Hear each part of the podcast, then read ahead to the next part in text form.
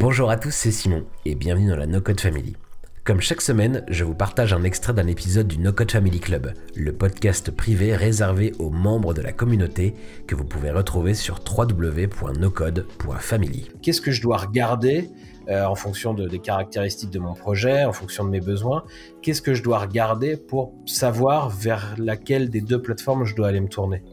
Ben, en fait, euh, si tu as, euh, si as plus d'argent et moins de temps, tu prends Zapier. Euh, si tu as moins d'argent et plus de temps, tu prends Integromat. C'est assez bien, assez bien résumé.